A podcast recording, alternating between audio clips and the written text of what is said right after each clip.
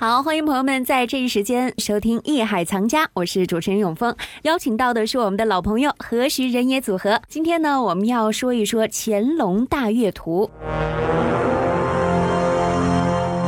《乾隆大阅图》是一幅画在卷上的绘画作品，它长二点三米，高三点三米。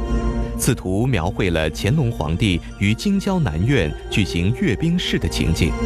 乾隆皇帝戎装骏马，英姿勃发，体现了清朝皇帝的尚武精神。整幅作品具有强烈的写实风格，画中的乾隆皇帝五官凹凸有致，立体效果明显。他身上的盔甲也描绘得十分细致，具有很强的金属质感。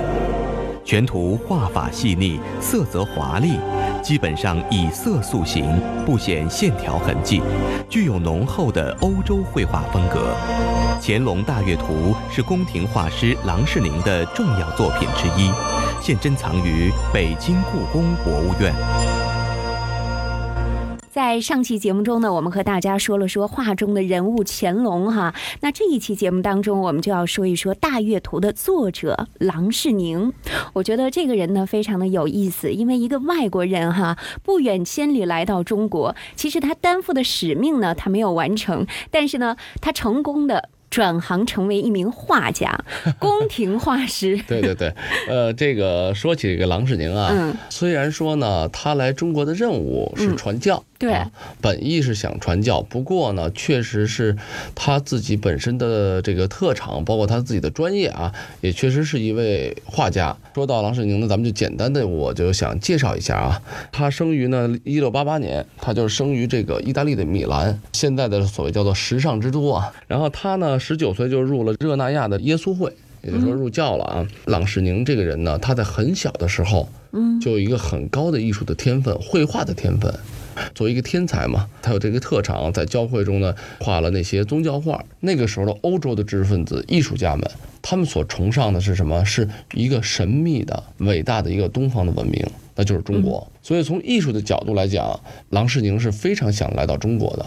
所以他向教会积极申请，我要去中国传教。嗯，哎，实际上他是想感受，也想学习中国的文化。嗯，啊，有这么一个状态。所以他呢，一七一五年，他以传教士的身份呢，就远涉重洋，就来到咱们中国了。而当时的康熙呢？是一个什么样的人物？他是一个兼容并蓄的一个皇帝，嗯，尤其是文化艺术上，他是非常重视什么西方啊，周围这些国家就是各个民族的这种传统的艺术。所以说呢，恰恰在一个开明的皇帝的政治的这种领导下，哎，他有机会见到了康熙，然后他就被康熙呢委以重用。我要利用你的艺术特长来弥补我们现在中国绘画中的一些可能局限，这就是作为一个皇帝啊，嗯，他在政治上的抱负也体现了他文化上、艺术上的一种修养。不，这个郎世宁的艺术成就我们都知道啊，大家也都见过郎世宁的画。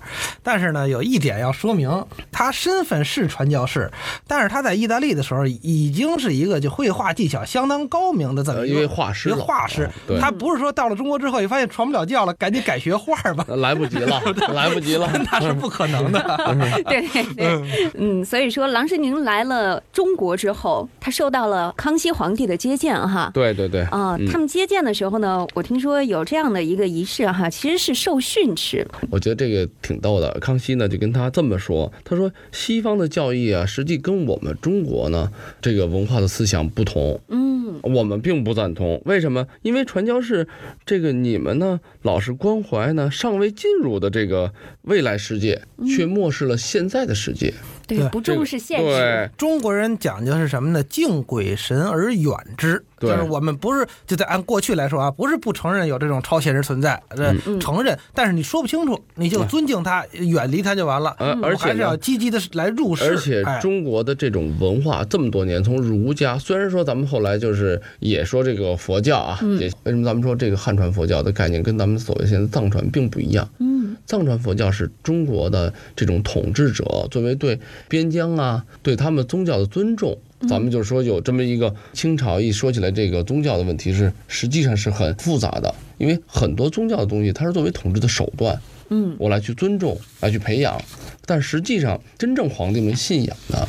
还是中国传统的汉人的汉族的这套文化，儒家儒家，然后嗯道家，嗯以至于什么？那你们咱们说的上帝啊、耶稣啊、天主啊，都是你还没到的时间，你死了以后你就上天了、入地了，那怎么样？我们中国人要什么？我们要对现在社会的一种关注啊，我们现在生活在这什么地方，我们要去在乎。要去重视，我们要去修为。我们修的是什么？我们修的是我们现在怎么能做得更好。所以中国的人文思想跟它是截然不同的。对，这就是中西方文化的一种啊，差异。文化的一种差异。至于康熙呢，很婉转呐、实际康熙作为一个这泱泱大国的一位皇帝，嗯，跟你一个小小的这个所谓叫做传道的人啊，跟你说的很清楚，就你这个道不用在我这儿传了，嗯，没有意义。但是呢，你呢，西方呢又懂得一些数学呀，因为中国也需要自然科学的知识。对，好，你懂得你绘画的东西跟我们不一样。好，我看中你的不一样，你来给我绘画，你来画画。嗯，我呢给你提供画画的条件。实际上呢，这个郎世宁正中下怀对呀、啊，对他，所以说呢，两方面啊结合的非常好。嗯，郎世宁是很奇怪，在中国生活了五十多年，而且是三朝元老，官居三品啊。对那，三品已经是非常大的官了嗯，啊！而且他为什么能官居三品？就因为他成功的画了这个乾隆大阅图之后，给他加工进爵了。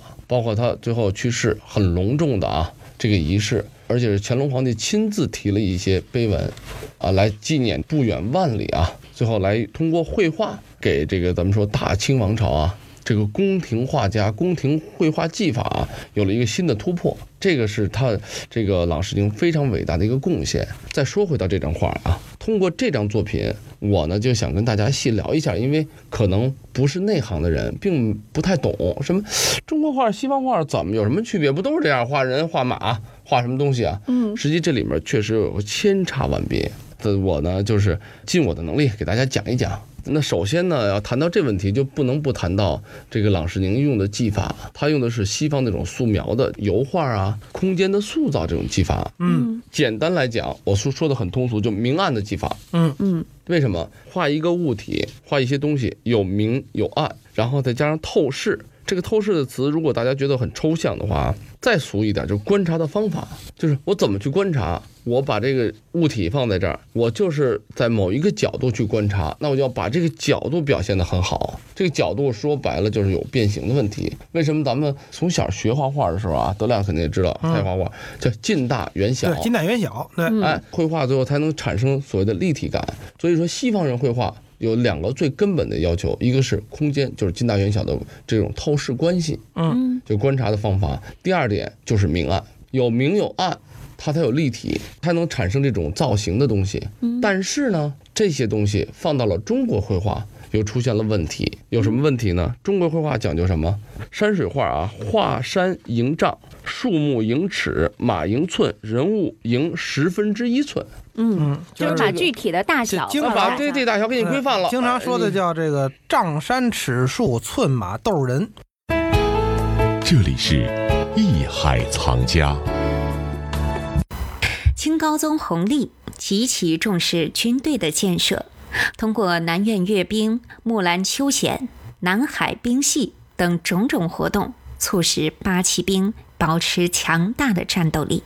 《乾隆大阅图》描绘了乾隆皇帝在京郊南苑举行阅兵式的情景。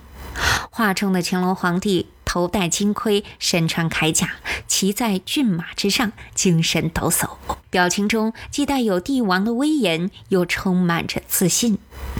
能如此传神地表现出乾隆皇帝的精神气质的画家，是如何练就如此画工的呢？作为外国人，在宫廷当差，郎世宁又会遇到什么样的职场问题呢？好，这里是艺海藏家，让我们待会儿回来一起了解。本内容由喜马拉雅独家呈现。